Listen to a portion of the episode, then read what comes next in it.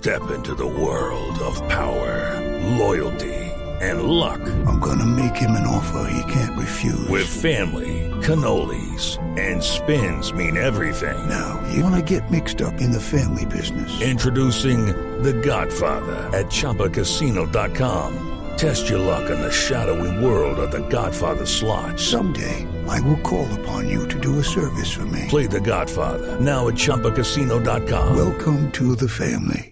No purchase necessary. VGW Group. Void where prohibited by law. 18 plus. Terms and conditions apply. El santismo impulsará nuevas iniciativas como la séptima papeleta para refrendar un eventual acuerdo de paz con las FARC. La idea es adelantar este proceso en las elecciones de octubre. Diego Monroy. El copresidente del partido de la U, Roy Barrera, se refirió a las declaraciones que emitió el fiscal general Eduardo Montalegre, quien dijo que no es una obligación legal consultarle a los colombianos sobre los acuerdos de paz. Frente a este tema, aseguró que el partido de la U impulsará una séptima papeleta de apoyo al proceso de paz en el mes de octubre. Para que los colombianos expresen si están de acuerdo o no con la paz. De manera que, para decirlo de otra forma, aunque no hay una obligación legal, es voluntad del presidente y el propio partido de Balú quiere que sí se le consulte a los colombianos, ojalá en octubre, y vamos a impulsar una séptima papeleta, un mecanismo sencillo de consulta a la voluntad de los colombianos sobre el apoyo al.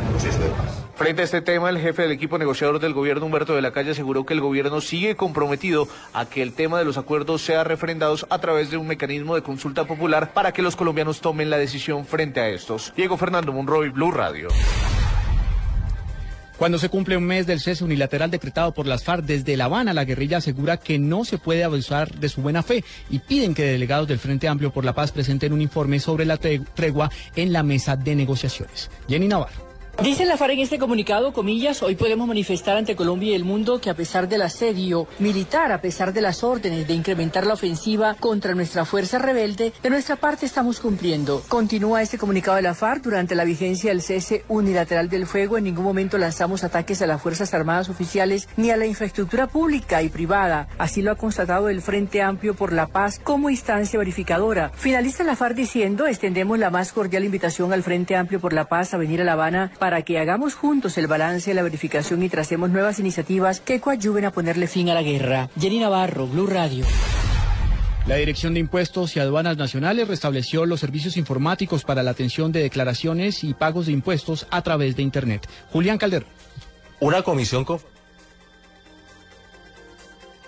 Después de que ayer implementaron una contingencia que daba plazo de un día adicional para las personas para que declararan y pagaran impuestos ante inconvenientes en su plataforma tecnológica, la DIAN reporta que los problemas en sus servicios informáticos electrónicos CIE fueron superados. Por lo mismo, los declarantes cuyo último dígito corresponde al número 4, quienes tenían plazo para declarar y pagar hasta el día de ayer, y para quienes es válida la contingencia de acuerdo con el estatuto tributario, podrán hacerlo sin sanciones y sin el pago de intereses a más tardar hasta el 21 de enero próximo. Julián Calderón, Blue Radio. 3 de la tarde, 38 minutos. Mucha atención. Se acaban de conocer nuevas informaciones sobre el caso que implica al ex candidato presidencial Oscar Iván Zuluaga con el hacker Andrés Sepúlveda. Los pagos al hacker se hicieron mientras ya estaba detenido por parte del Centro Democrático hacia esta persona, hacia Andrés Sepúlveda. Se habla de por lo menos 200 millones de pesos. Los detalles con Carlos Alberto González.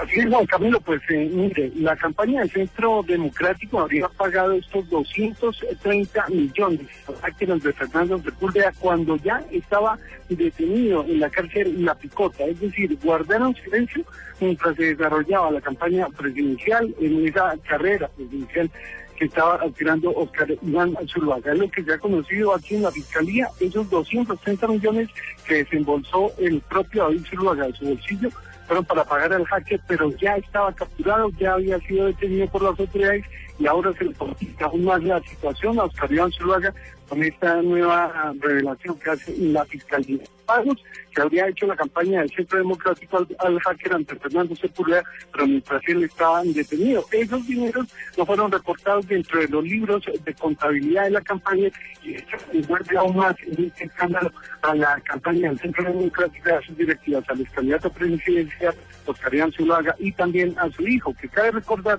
Juan Camilo, fueron ya llamados a interrogatorio, tendrán que venir el próximo 28 29, disculpe, 29 de enero y 30 a rendir interrogatorios por todo este escándalo del hacker Andrés Fernando Sepúlveda, los líos y ahora aún más se le complica esta situación con estos libros de contabilidad que no aparecen esta facturación y estos pagos hechos al hacker de Carlos Alberto González, Blue Radio.